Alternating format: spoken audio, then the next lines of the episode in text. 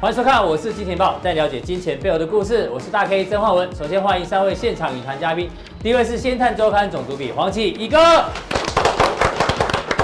第二位是这个很久没喝到礼拜四咖啡的老王，第三位是呃资深媒体人阮木华。好，我们看下昨天美国股市这个比较明显的下跌哦，特别是我们看一下这一个道琼的 K 线哦，基本上呢。有点明显哦，跌破了所谓的上升趋势线，所以呢有点这小头部的味道。但除了川普把这个中美贸易战升温了，因为包括中兴跟华为的禁令呢要延长一年，换句话说呢，等他选后再说，这个选前之前呢不会解除这个禁令。当然更重要的是昨天 FED 主席鲍尔的谈话，他内容呢待会跟慕驊哥来做讨论。那我们先把它浓缩成一句话：鲍尔认为哦，美国经济要出现 V 型反转的机会啊非常渺茫，所以呢让昨天的股市开始下跌。所以我们要先来请教木华哥，昨天川普也讲话，鲍尔也讲话，但是呢，我们先从川普讲起。今天呢，我们的标题叫做“川普的王者之声，投顾只能我来做”。哎，为什么这样讲？因为川普昨天哦，他叫他对对于这些空头的人呐，他呢开始对他对话。他说这些说股市要跌的人，因为他们手上啊很多空单，所以希望股市跌。但股市跌下去之后呢，他们又会反手做多，然后再说股市好。所以呢。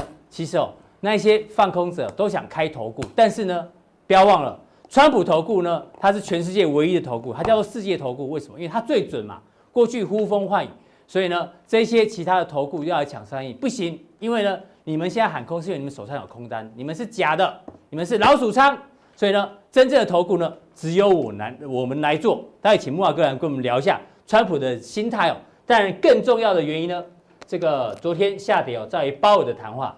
鲍尔这次的谈话呢，其实还蛮重要的哦。比如说，包括呢，他提到美国的经济呢，目前哦还有重大下跌的风险，所以目前哦这不是最后一最后一章，就是说还有续集啦，基本面还是很糟糕。那当然呢，他也算是说我们呢要这个负利率不太可能，所以我希望啊，包括白宫、国会呢，你们可以多做一些财政政策。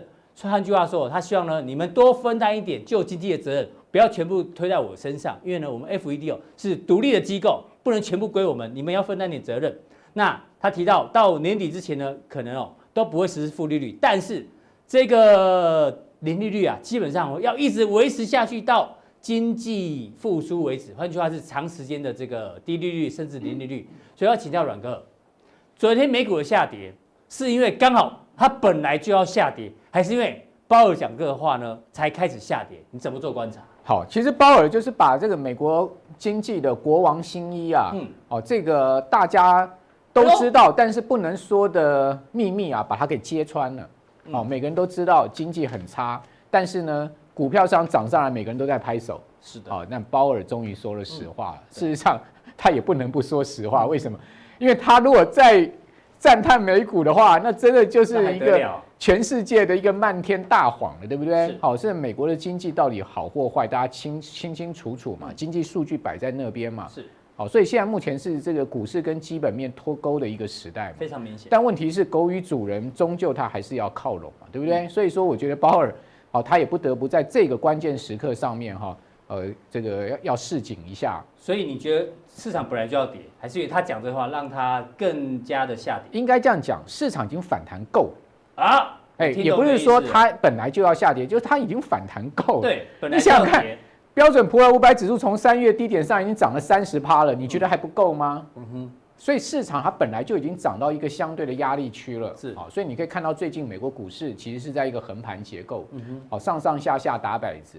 好，虽然说。强势的股票，像科技股、像尖牙股，他们都已经是越过季线，甚至还有创新高的股票。对，但是有很多股票还是躺着上不来。为什么？因为基本面真的很差，所以也没有资金敢去拉抬这些股票。比如说美国的航空公司的股票，是不是全数又在最新一个交易日都破都破底了？是为什么？因为波音的 CEO 已经讲很清楚了，九月有可能一家大型的航空公司要退出市场啊，要要倒闭了。好，这些事情呢都会在后面接踵而来。所以市场本来就要下跌，不是因为鲍尔讲了实话。鲍尔只是推波助澜一下，好，让这个市场啊走他应该要走的路了。对，所以我们来看到就是说，这张啊，VIX 要特别讲，这个是证据，你知道吗？怎么这么巧？昨天就在昨天，富邦 VIX 外资见鬼了，昨天买十万张，自营商昨天也买十万张，这些人是不是就像我们刚才前面讲啊，大家都知道要下跌啊，所以呢就这么刚好进去了。对，好，就是说市场总是在这种憧憬跟乐观气氛中上涨嘛，嗯，然后在现实环境中利多实现中结束行情嘛，然后在悲观的时候。大家都恐慌的时候见底，请问大 K 这句话这次的市场行情有没有适用？三月的时候大家都很紧张，认为说天下要崩了，要垮了，世界末日。对啊，结果说就在那个地方出了 V 转了嘛。那现在目前已经谈了这么多上来，那现在开始经济要重启了，要解封了，大家开始乐观了，乐观就已经实现利多了，它就该回归到另外一个方向，对对不对？哦，不见得一定会大跌，是啊，我觉得会不会破底那另外一回事，但是修正有其必要，但是它可能股市。它还是要回归到最终贴近基本面跟估值这件事情上，所以，呃，这个 VIX 指数在上来啊，是其来有致的哦。这等一下我也会呼应你这张图了哈。好，那我们来看到就是说，这张什么图？经济到底好不好？你看这张图就知道。这张图就是纽约联准会啊，他把这个每周都会公布的这个高频的经济指标，总共有十项。嗯哼。哦，你知道一一般经济指标不？有些不会是每周公布的，对不对？一个月才公布。比如说初初期初次申请失业金的人数是不是每个月公每每个礼拜公公布？所以他把这个每周会公布的这个我们一般叫高频的经济指标，他编了十个指标，是，然后形成了这个 WEI 指数，综合指标。哎，那个 W 就是 week weekly 的意思，就是每一周有公布每一周的经济的 index。好，那你可以看到最新啪出现了这个指数编制以来最大的一个单。这个公布出来数字的一个一个下滑，代表什么？代表就是说，其实经济基本面还是很差的一个状况。哈，你可以看到这个高频的经济的指标呢，它是每周公布，它告诉你，其实到现在这些指标都还是一个很差的一个状况，它并没有落底，并没有出现好转。哈，是。那当然，在这个时候呢，又有一个人就是不甘寂寞了，他还是要在市场上啊兴风作浪，就川普。他讲这个话其实也真的哈，让市场很紧张。为什么？他说呢？哎，他说我们才跟中国大陆签了这个贸易协定啊，是哦，这个墨水才刚刚干呐，哦，才刚刚干的一个协定，就还是热的啦。对，哦，就没有想到呢，就从。中国大陆来的这个病毒就冲击到全世界，搞得我们美国今天这个德性，害我可能都不能连任。这当然我是我讲的，不是他讲的。哦，他说呢，言下之意啊，这样子的情况呢，我签一百个这种美洲贸易协定，你都补偿不了我的损失啊。哎呦，意思就是说，我要你这个以牙还牙，是以眼还眼，我要你讨讨债了。有近一百个协议，更何况你现在想要重谈，对，你知道吗？现在据说了哈。中北京啊，要跟华盛顿啊重谈美中贸易协定，他希望从头开始谈。对，就是说大家都受伤，对不对？我经济也很惨，然后呢，我现在也没有无力去呃执行之之前我们在疫情之前谈的这个协定，我们要重谈。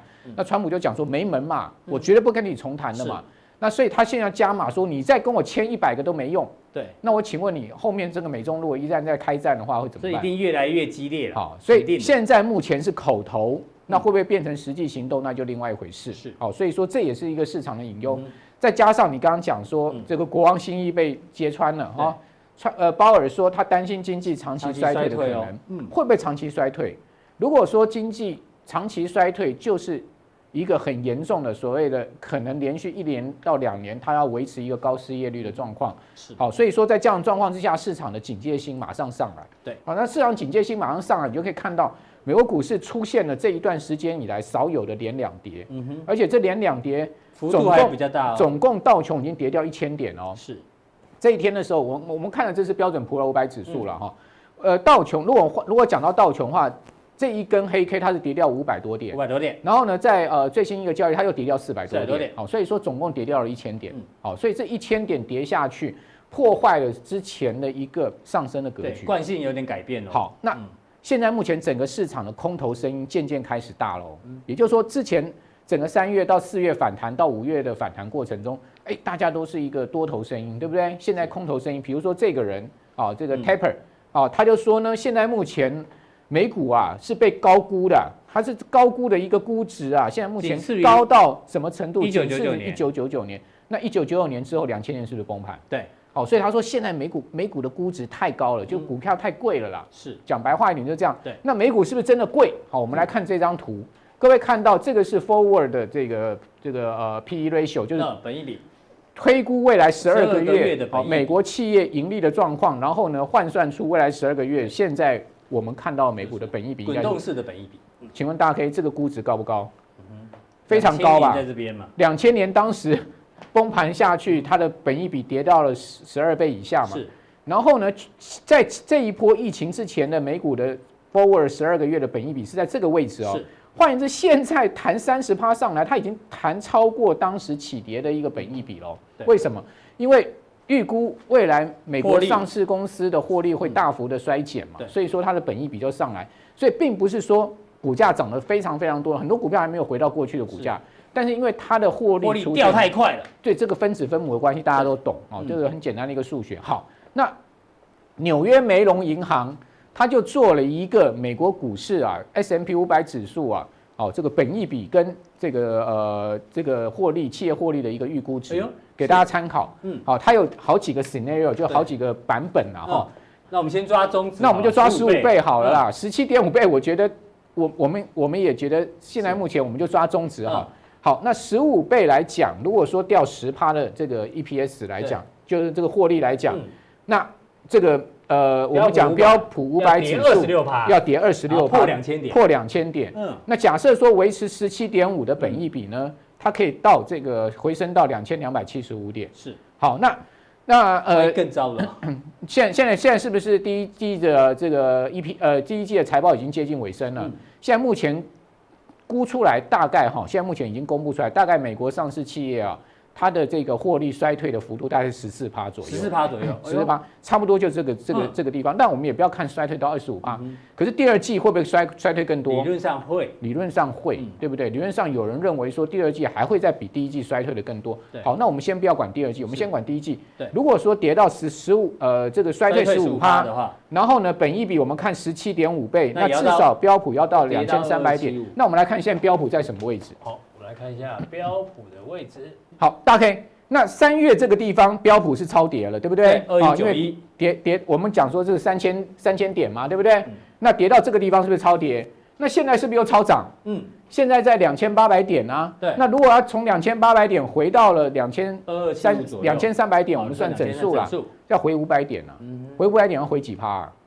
回二十趴啊？那有没有可能回二十趴回到这个地方啊？嗯。打第二只脚有没有可能？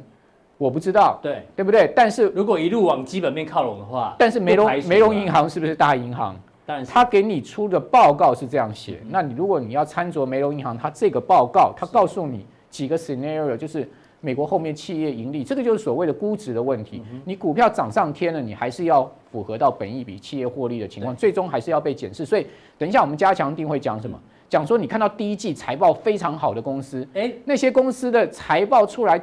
让市场眼睛一亮，对，大家非常惊讶。那股价是不是有涨上天？这等一下我们来对照。是，好，所以说我觉得买股票还是最终还是要回到估值的问题。好，那再回到大盘的部分，我觉得几个重要观察指标了。嗯，就是说这观察这些指标，你可以先其预预估到大盘可能会怎么发展。是，美元指数，千万是持平哦，千万不能上去。嗯，但是你知道美元指数最近已经回到一百了。嗯哼。跌下去到这个地方又开始在上来，美元指数如果上去，小心大盘有压力。是啊，另外黄金，黄金哦也在压缩啊。你也看到黄金现在目前要要好像要要再往上走。那如果这两个同时都往上走，嗯，美元又走，黄金又走，那代表什么意思？因为照来讲，美元走的话，黄金要跌啊。好，但是美元如果走，黄金又走的话，代表市场风险极度升高啊。是，所以这两个不能同步啊。这两个一同步，那你要特别注意大盘的压力就会更大。要要密切观察。对，那另外还要再密切观察，就是油价。油价，大概你看油价这一波反弹上来，从不到十不到十块钱，对，弹到现在每桶达到二十五块左右，弹的幅度够不够大？非常可怕，非常大，对不对？但是 MACD 在缩脚，嗯，代表它在弹有压力了。哦，那油价如果下来，股市压力大不大？就大了嘛，因为股油价向来跟美股是呈现正相关嘛，哈。虽然说这次的关联性没有那么高，但是我们认为它还是有一定的关联性。是。另外就是 VIX 指标有没有再上来？你刚刚不是讲富邦 VIX 吗？这 CBOE 的 VIX，嗯，CBOE 的 VIX 你也可以看到它已经现在也刚好顶到这个下降压力线。对，而且你看到下面所有指标都告诉你它要上的机会，有没有 KD 值？然后 MACD 是。有没有？然后这个 CCI 它都告诉你这些指标，都告诉你它已经打底一段时间，而且都是一个 W 底。哦，它打底了一段时间，它要上，那要上的话，要挑战这个头部区的八十五点的这个颈线位置，它要回到五六十点。是，哦，所以说 VIX 指标所隐含推出来的这个台台湾的相关的 VIX ETF，这也可以去注意。是，哦，这个等一下我们再讲。好，非常谢谢木华哥哦，这个提到这个呢，万一股市开始剧烈猛烈的回归到基本面的话呢？搞不好，这梅隆银行讲的这个大幅修正的几率就比较高，大家哦，这稍微做个参考。好，再请教到这个老王哦，老王今天要讲的是 MSCI 相关的个股，可是呢，因为老王是 RSI 达人哦，所以我们来讨论一下，当 RSI 指标遇到 MSCI 会出现什么事情？可能哦，很多人不知道 RSI，我们稍微简单解释一下，公式在这里啦。哦，这待会教大家怎么使用。那翻成中文呢，叫做相对强度指标。对，好。那公式在这边，对不对？对。六天之内，如果你拿的是 RSI 六，六天之内呢，这个上涨的平均值跟下跌的平均值，那我们查一下，RSI 其实最早是在期货市场用，会发觉蛮好用之后呢，股票市场也拿来用。那它是来判别买卖力道的这个强度，而且是用这个价格，不是用量，是用价格。怎么算？假设以 RSI 六为做代表的话，比如这有六天的的这个走势，第一天涨两块，然后涨两块。然后跌两块，又涨两块，涨四块，涨两块，那就是呢，把涨的加起来，二加二加二加四除以六，哦，就会跑出这个一点六六七。对，那跌的加起来呢，二加二等于四，四呢除以六之后变成零点六六七，然后呢再导入刚刚我们讲的这个公式之后呢，就会算出来它的 RSI 的一个指标。那不错哦，你把不错不错，能够把它的公式讲的这么清楚的很少。不错，有用功，我都觉得有被酸啊，不会啊，反正重点是哦，RSI 现在电脑都帮你算好了，对，偶尔了解一下也不错了。对，那怎么用？一般来讲嘛，这老王常讲嘛，RSI 进入八十容易是超买区，所以呢容易短线回档，这是一般的用法。对，一般用。二十是超卖区，容易出现反弹。对，还有一种用法是，如果呢由上往下跌破五十的话呢，的股价转弱。对，那从下往上突破五十，股价已经转强。这跟 RSI 跟 MSCI 有什么关系？有关系哦，因为套用这个逻辑的话，我们就要跟大家老王来讨论哦，到底纳入的这个相关个股会不会涨？比如说刚前面说 RSI 到六十是什么？超买区，短线容易回档，理论上，哎，那也按呢，股价不回档一直涨，哎，所以呢好像不太适合。那另外这一个例子，华勤你昨天也提到了，从五十以下突破五十以上，哎呦。哎，它就涨，所以呢，照刚刚这个逻辑哦，这个游戏规则，有时候适合，有时候不适合，那一样，MSCI 纳入会涨，还是不纳入会涨，这怎么做观察？所以这叫懂 Mega。嗯，比如说你听到 RSI 在台台湾的市场。对，哦，你听到 RSI，大概没有人不知道老王，没错。那如果你讲老王，大概你就会知道 RSI，这是一个相辅相成的观念了哈。那我们用的用法的话，像刚才大概有讲，这个叫普通的啦，对，这普通人在用的。对啊。如果如果你看我长期看我的节目，我不可能我不可能教你这两个了哈。我们都运用，顶多用，我们都主要是用背离跟那个低档跟高低档动画。好，所以我们五十这个地方是完全不看，因为五十其实没有太大意义啦。好，但是它这个原始设定是这样哈。那原始的设定也是两条线，后来呢，我们就进阶版中一条线啊。那一条线的时候，比如说像这个合一，对不对？嗯，它一路在往上涨的时候，其实这一段哦已经进入八十了哈。对，八十这个红色部分是六，这是呃进入八十之后，它就会出现一般人一般人传普通人叫做超买，对，这个叫过热，不能买，对不对？短线会实际上，如果以我的以我的。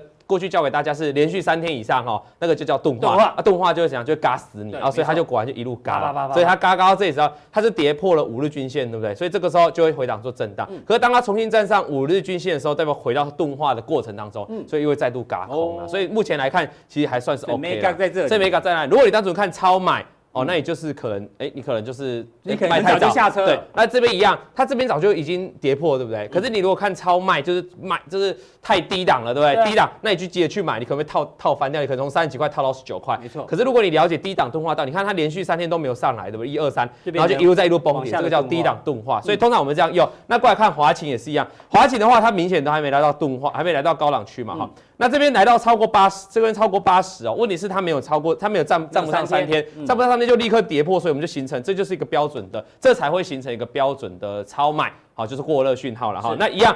这个我们不会去看这个五十哦，如果你要看五十哦，大家可以看，如果你去看五十，RSI 在这边扒来扒去，你就饱了。好，这个对啊，过去过去过去一过去半年来下是上面一下下面，对，这就跟 K D 指标一样啊。K D 指标如果看阿哥在用，因为我比较少用，如果阿哥在用，他也很少在中间这样这样告诉你。通常要在相对相对高低低，你的胜率才会比较高。所以如你在判断那种技术指标的时候，要先过滤一下杂讯。OK，好，就跟在这里，对，就跟我们在很多时候去去消费的时候，也要过滤一些杂鱼啊，是这样的道理，就是要过滤。杂讯啊啊，没有开玩笑。那为什么今天要讲不敢接你的话？那为什么今天要变 RSI？今天为什么？因为哦，就你刚才讲那个道理。因为 RSI 是你说等于你啊。好，然后就 MSCI 啊，因为 MSCI 被纳入，到底一定会涨吗？啊，你不是单纯取 I 的原因来来就对了，被我讲出来了哈。啊，今天主要重点跟大家讲 MSCI 啦，因为 MSCI 其实非常重要哈。我特别去 MSCI 官方网站。它美感在哪里呀？那讲没讲了哈，官方网站抓的这个，这个是这个上海的上岸的指数啦，A 股上岸指数，MSCI 上岸指数。那你可以发现哦，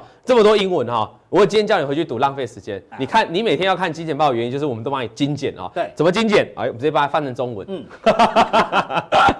Google 一下就好。别说乱七八糟，这个这个是英文，现在变中文啊。这样子就不是我们做节目要这样做，我们再帮大家再统整一下，再浓缩，再精简，好，再精简，好，这个就有价值了。这老王帮大家浓缩了。事实上，MSCI 在中国这个主要中国 A 股指数、全球标准指数、中国 A 股在岸指数跟中国全股票指数啊，那你可以发现哈，你可以发现大概增减剔除都在这边有增有减啊，因为中入股的股票非常多。那我在后面这个才是重点啊，我帮大家列出列出几档我觉得比较有亮点的，这个亮点不见得说。它一定会涨，而是说为什么它会被选入？我等下跟大家说说明，或者是它未来有没有什么机会，或者它做什么产业的，我把它亮点都把它列出来。比如说这个哔哩哔哩啊，这个我想如果是对岸的观众应该知道，这很红哦，这个类似抖音那一种的，它可是它是线上很多二次创作的视频哈。那你还有弹幕的功能可以设定，那它也有直播，反正就是年轻人在用的一种影片模式啊，哔哩哔哩。然后这个它原本是免费的哈，可是有限定会员加入，可是后来它现在也开启这种会会员收费。比如说收费，你就可以看无限看影片啊，哦，那它也越来越有它自制的影片，然后这个就不错。那其他你看这里面哦，中公教育你有没有发现？哎哎，很多都被新增哦，教育那为什么说这个教育会被拉出来哦？我等下要跟大家讲。那还有个世纪华通，这个华通哦，不是台湾的世纪加上华通去创的子公司，哎，真会扯，哎，会有一样，哎，搞混了，合错一个没有没有。跟台湾世纪没关系，跟台湾的华通也没关系，跟世纪刚也没关系啊。那到底是干嘛呢？等下跟大家说说明。好，所以你看，我们有的确帮观众做到精简浓缩了哈，你就知道这一次 MSCI 重点。这明明就 Google 的图嘛，对不对？没有没有，这我自己做，这我自己做。人哎，辛苦辛苦，这绝对这版权所有，版权所有啊！但我要跟大家讲哈，这次 M A C I 同时也发了一份报告，嗯，好，这个大家认真听，发了一份报告，针对中国 A 股，他给他做个解释。我们知道 A 股啊，这个有很多新增、新增的剔除嘛，那整个权重来说，对 A 股市场 M A C I 是没有调整的，就是说，对，这一次例外啊，对对，指数不见得会有太大冲击，可是个股就会有，因为个股三三节节很多嘛。再提醒一件事，然后 M A C I 也写了这份报告，也写了哈，英文他告诉大家，这个 M A C I 啊，这个。不，抱歉，A 股市场哦，跟全球股市哦没有必然的联动。哦，哎，讲这句话，哎，是其实很重要哦。对啊，必然联动，你会觉得好像哦，意思就是说疫情对它的冲击，它不见得跟全球股市冲击。其实不是这样讲的哈，它有个反面意义，就是说过去美股在创新高的时候，你看陆股还是趴在地上。对，哦，所以它其实不同的资本市场，不同的资本市场，意思就是说你不要。你不要看美股来做入股，你不要看台股做入股，它完全不一样。是，它的意思就是中国股市会走自己的路，那这个自己的路就看我们习大大怎么走嘛。那他如果要维稳救救股市的话，那就会往上涨。那如果没有把重心放在股市这块，股市就不会涨。所以大家清得清楚。政策盘比。那这句话意思也是告诉你说。这个股市，尤其中国股市跟经济是没什么太大反应。事实上，昨天呃，大概你们就做一个这个 dangerous gap 嘛，哦、经济鸿沟，危险的鸿沟。对，好，那个就是华尔街跟主要市场的鸿沟，完全就是完全没有反映基本面嘛，哈。那一样道理，他告诉大家说，你不要看其他国全球股市。好，来看中国股市啊，是完全不透过。他告诉大家，那他也认为啊，他认为中国股市的恢复的速度啊，会来的比其他中国经济来的比其他股市都要好。这昨天 MACI 提出了三点啊，重要的这个论点。那这个是，但是 MACI 提的，我就跟大家讲一下。他其实整整体综合他的看法，就是对中国股市他蛮看多的。好，他认为外资会持续进入到这个市场啊，这是他自己的看，这是 MACI 的看法啊。那我们往下看哈。哎，大哥，你知道 MSCI 哦，为什么为什么那么重要？这个有些观众搞不好不知道，我们都很专业，我们都知道，莫华哥也知道。可是很多观众我们可能要再解释一下。因为很多的外国人阿斗啊，他要去投资入股，投资台湾股市，甚至投资回教的股市，一千多档怎么选啊？他看不懂吗？晕倒。那你写中文字，你有的写写法文，你就写德文，他看不懂。所以这时候要统一，就 MSCI 就编列了一系列的指数，就告诉你说，你就跟着我买，我买成分股重要的啦。对，你就按照我的分比例去分配。那很所以很多的被动型的外资，包括 ETF，就会参考 MSCI 去做进出。所以我们常说 MSCI 调降、调调降或调升。好，都会造成外资，这个指的是被动型外资，会依照这个比例的权重去调整。所以每一次的那个生效日那一天，台北股市尾盘，尾盘量就很大。所以不要再问了，这月经文。这次是五月二十九号，对，那一天的量一定很大。对，最后尾盘哈，但是最后尾盘的变动，嗯。通常隔一天，下一个交易日就回来，会频繁，所以有些人会逆向，你知道吗？比如说拉尾盘，对，尾盘拉十档，对，第二天回来就跌，对，那他盘后就赶快卖，或者盘后赶快去放空，但是这成交机会很少，因为大家都知道这件事情。哈。好了，回来看这个是入股的部分，中公教育哦，它在做什么的？各位，它主要很大一块是线，而且它是线上，线上教育，重点在线上。我们这一波疫情，大家是受到干扰。那可是考试还是要考啊，那很多东西还是要学习啊。线上教育嘛，其实我们看到很多产业是只要不是面对面的产业，在这次疫情都表现的不错。那中公教育就是教育界，而且它着重很大着重在这个呃线上教育，它是考证照的啦，是考证照很多很多课程啊哈。那其实是迈向也是未来的趋势了哈。那不管疫情影响都有，对它都不会有太大影响。那你可以发现这一波是一路大涨。其实 MACI 哦，把个股选进去，它的成分股有个重要特色，上次过去几个月我们教过大家，就是股价如果有大涨的，因为它权重变，就是它的市值变大，它就会纳入嘛，哈，市值越大越容易纳入，对，所以不见得流动性也变，然后获利的前景，所以不见得当下的获利，而是看获利前景。那还有更重要就是它市值变，所以你可以看到中公教育就是很标准的，它因为大涨，所以 m a c i 把它选进来了哈。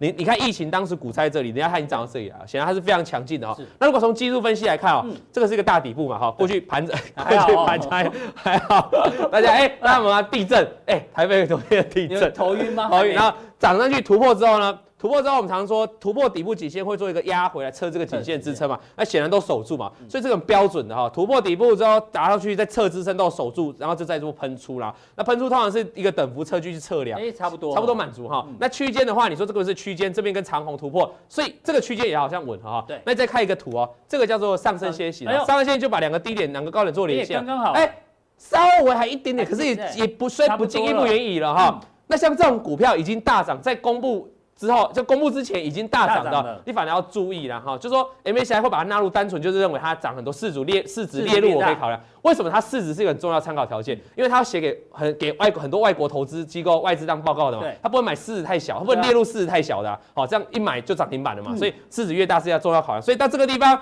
我反而觉得，如果在公布之前已经大涨一波的，你不代表它未来长线不会涨，而在短线你的思考，你不要以为说它列入你就会喷呐哈，你要想清楚这个概念，除非啊它有本事把上缘突破，但是通常我们这种。楔形的形态要突破是比较难的哈，通常会回到震荡哈，然后再做整理。好，那我们往下看去。那另外看一下世纪华通，世纪华通，好，世纪华通做什么？他做一开始做这个，哎，你不要分开讲，观众会记错。哦，世纪跟华通，世纪华通它是做什么？做那个一开始做汽车零组件，嗯。啊，汽车零组件呢？那后来发现，可能汽车零组件因为大陆的汽车在走下，在走逆风，他后来改做什么？你知道吗？去并购了很多手游公司。哎，他不是自己做，他是并购，拿钱一直并购，越多越多，而且这样并并并并下来，他已经变成 A 股最大的网游网络线上游戏了哈，所以它最大的那。虽然他会把它选进去，它过去其实也大大涨一波。那这一波虽然股灾，哎，没有再到创新高，但是也算蛮强的。这一波能够维持这样，就算很强。就是它过去市值增加的时候，从八块到十五块，涨了一倍。那这个横盘的过程，我就比较有兴趣了哈。你横盘的过程当中，你就区间嘛，往下打的话，也许是一个哎多头的机会。那如果往上的话，当然这边不用太过积极。但是如果它能够突破，就代表它过去一波大涨，经过中期的整理，就是一个 N 字形，通常会来一波嘛。所以这个反而有点收敛的味道。对，所以这反 A，你讲对了，哎，你破我的梗啊！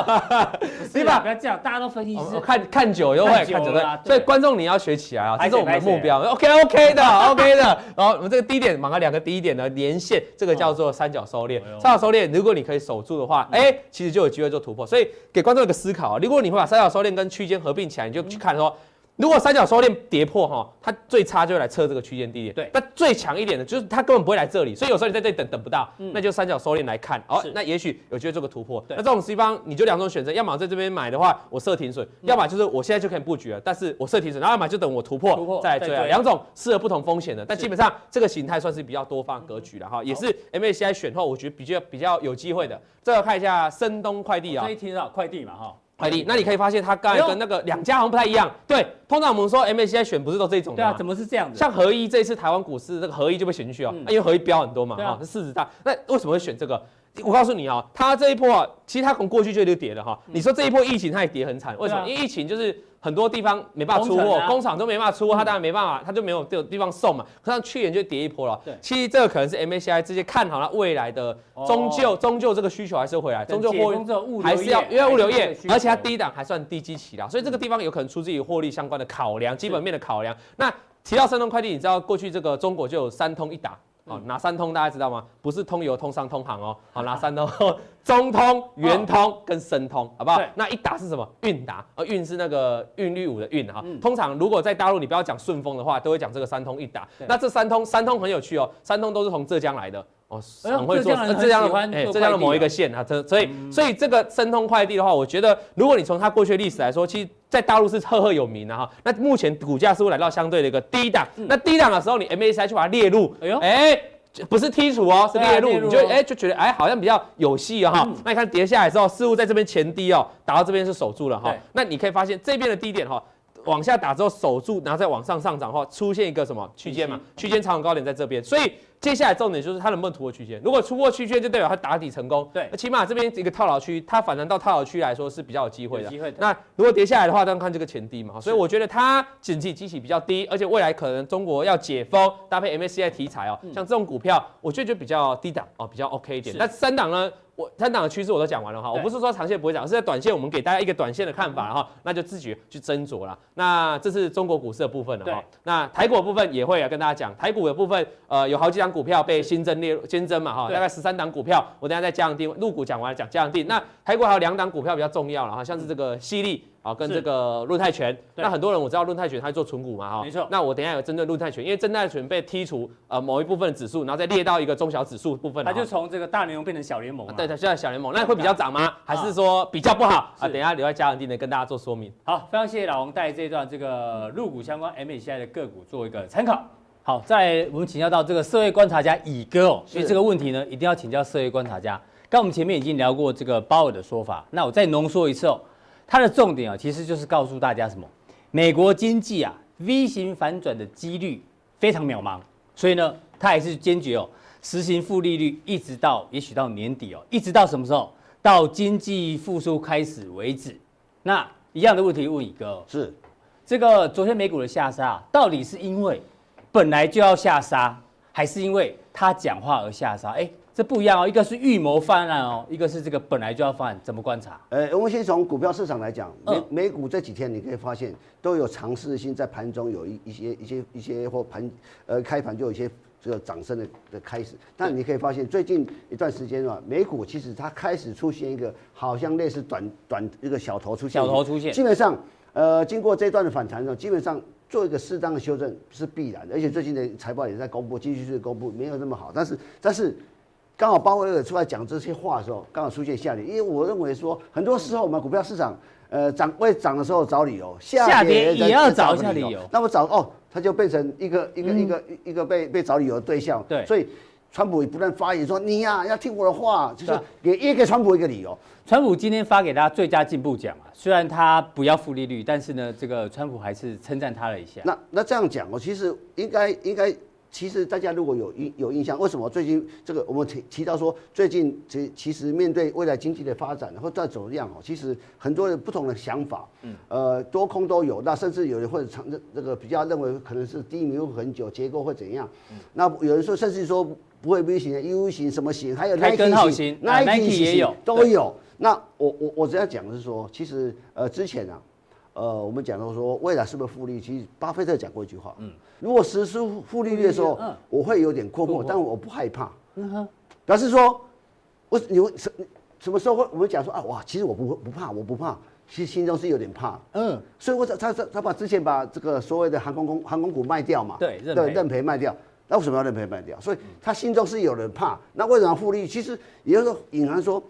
未来的经济的情况可能不是这么的好，对，那所以他才会说出这个话。那我们我们看我我我这一期现在就刚讲了一个东西，我说进入负利率时代，那股通膨会发生在股市。那个为什么这样讲？其实大家想想，什么叫负利率？嗯，负利我先负利就惩罚那些把钱存在银行的人。那那这重点来了，重点来了。哦、那对资本市场，尤其股票市场，这个应应该我先把结论讲清楚，就是说先会先反复，如果出真的出现复利，先反应利空，再反应利多。先反应利空，再反应利多。因为很简单嘛，你就是说好。就像你讲的，我钱，我银行，你看银行，就是说你当复利的银行银行股先跌，寿险股一定先跌。没错，没错。你看我寿险公司，我我我收你们保单，我要我要给保这个保护利息的。利息。那我要去找有息商品投资。有息商品的过去，呃，我过去我们这个二二三十年前，利全世界利率很高，我保险公司这个很好赚。可是这几年这些年你会发现，保险为什么台湾很多保险公司要把钱？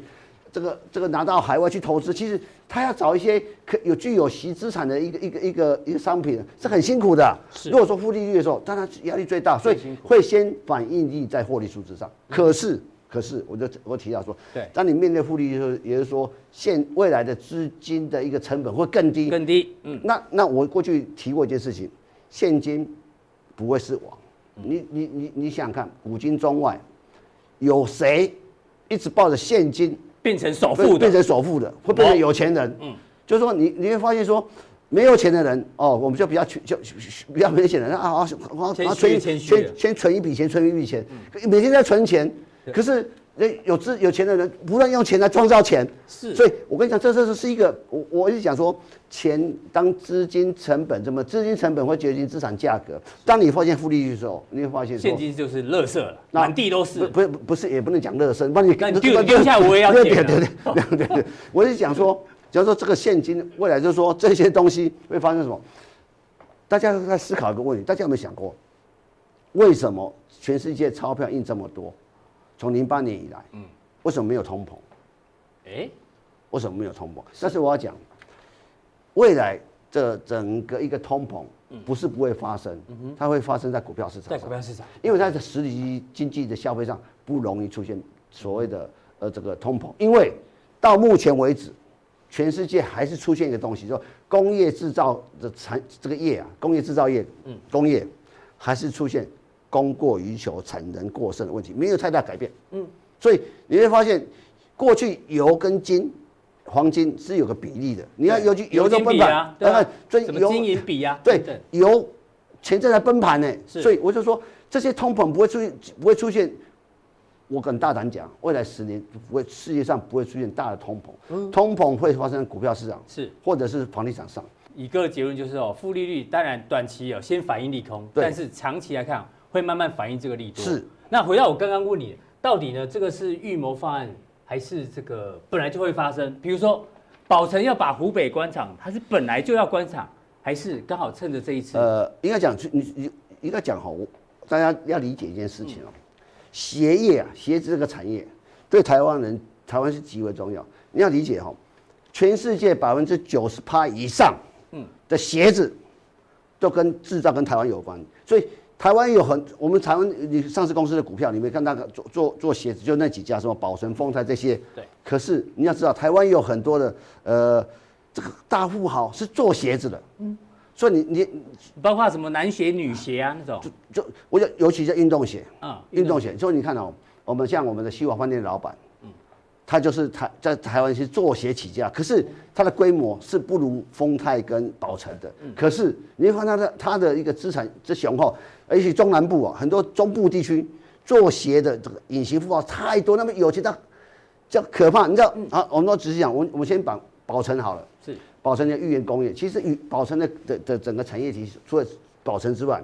还有这个这个宝盛是全中国最大的鞋子的通路，那再来它有很多的上下游的上下游的，像三方也是它的，那很多他的皮革公司很多的，包括南宝，它都是重要的股东之一。南宝做这个这个这个这个说强力粘胶的，做鞋粘胶哈。